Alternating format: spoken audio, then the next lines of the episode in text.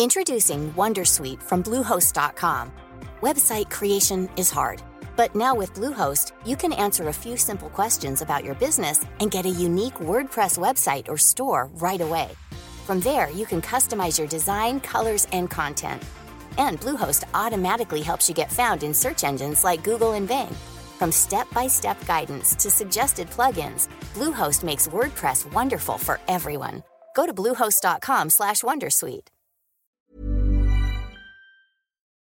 Chers auditeurs, Dear listeners, bonjour. welcome to Kumdashi Podcast Season 5 Saison 5, dans le monde fascinant des architectes. and in the architectural projects. Je suis Anne-Charlotte Deponte, passionnée d'architecture et docteur des universités en histoire de l'archi. I am one of the spokespersons of Anne Charlotte, who is a PhD in architecture history. Merci Thank you d'être avec moi aujourd'hui. to be with us today. Et And maintenant, now, lundi en français, place au talent. and Wednesday, let's talk projects. In English, of course. Bienvenue dans Comme d'Archi. Hello everyone. Hello Jérôme Le Gall. Hello. Thank you for being with us today. You are architect and CEO of the renowned French architectural firm Arte Charpentier, which designed the Shanghai Opera House, for example, among other projects. In two or three sentences, could you introduce us to your architectural practice? Thank you for uh, this interview. Um, I have an architectural practice. I have been formed in uh, Paris to the École des Beaux-Arts. And then uh, I went, uh, I had a scholarship to go in the Columbia University in New York to do an urban design master. Then I chose to come back in France to practice in France. Um, I will present the office. So Arte Charpentier is a group. We have uh, different expertise, architecture, urban design and town planning, landscape, and interior design. This helps us to have a 360 degree vision for each project, which is unique. Arte has been founded in 1969. Arte is the acronym of architecture, research, technology, and environment. It's the aim of the company since its beginning.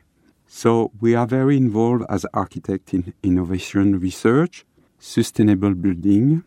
How do we create smart building that use energy efficiently?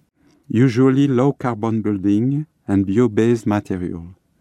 Well-being and comfort on the human scale is very important in each project of that we produce. In the company, we have a landscape team with Natalie Laura, my partner, and for us, nature, green space, biodiversity are a major issue in our concept design. We work in a collaborative way with all the team. Mm-hmm.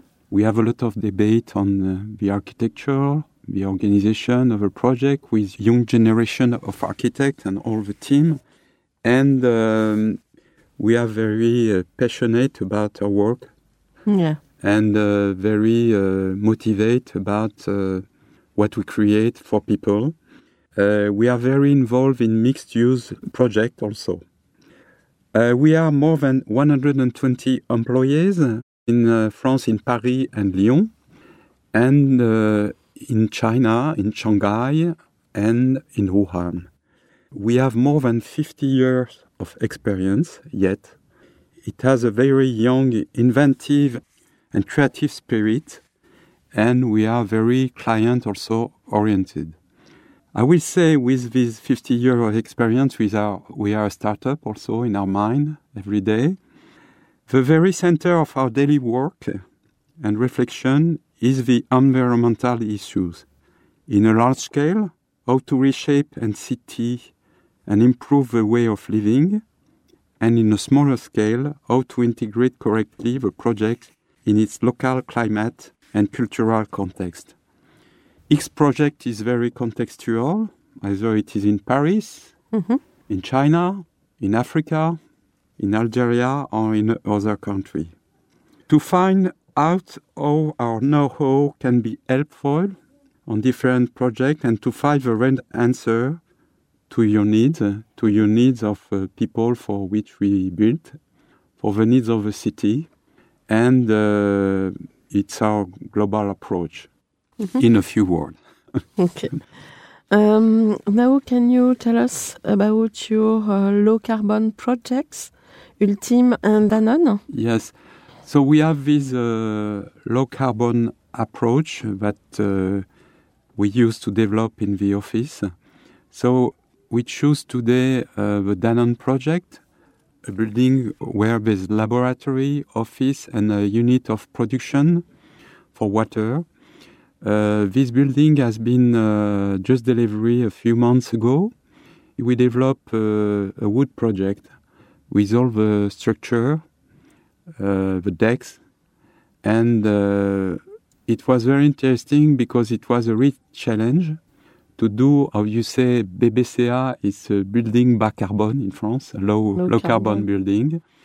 And uh, what we, we we organize this uh, building around a public space, which is covered with a, like a, a theater in the center of the building, to give the aim to people to connect, to exchange, to collaborate, and uh, to find a real identity to this project. The thing is also that we develop many outside space where people can go and meet with uh, a particular reflection on the uses of the water to integrate the water, rainwater and treated water also in the use of uh, landscaping and uh, for, for the land.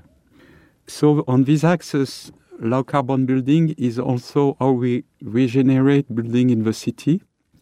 So we have the Ulteam project that we developed with Groupama Immobilier in Paris.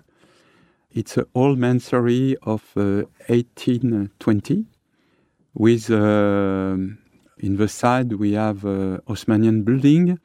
And so what we propose is to recreate a new uh, new volume on this historical building. I think if you go on our, our website, you will uh, see our intervention. So what was interesting is to regenerate the building which is near Champs-Élysées in Paris, in Avenue de Washington, and uh, to see in its function, in its organization, in its interior design, how we can match to do a unique building.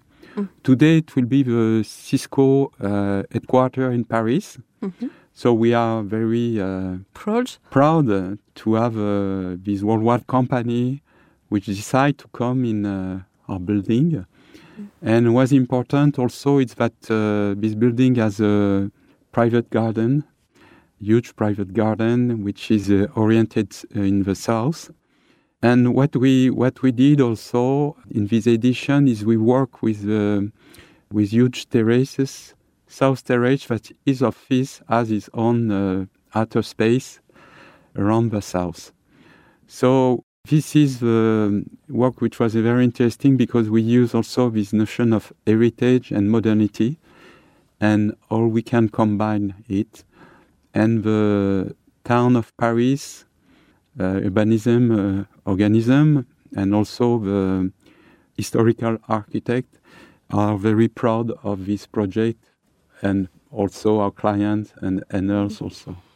So it was a huge uh, work with uh, also some uh, decoration inside interior who and uh, from 8020 that we that we refurbish. So I think for for a worldwide company, it's also coming in the history Yes, and uh, make the link with the future. yes. A beautiful story. Thank, Thank you. Thank you very much.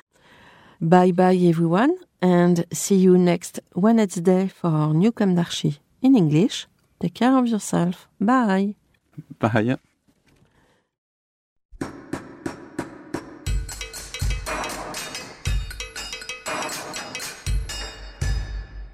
Thank you for listening. Thanks to Julien Rebours, sound engineer, who is collaborating with us today. Don't forget to tune in to our previews on Instagram at Comme d'Archi Podcast. If you enjoy this podcast, don't hesitate to promote it by giving it five stars and a little comment on Apple Podcast or on your favorite podcast platform. And above all, subscribe to listen to all of our episodes for free. See you soon, and until then, take care of yourself.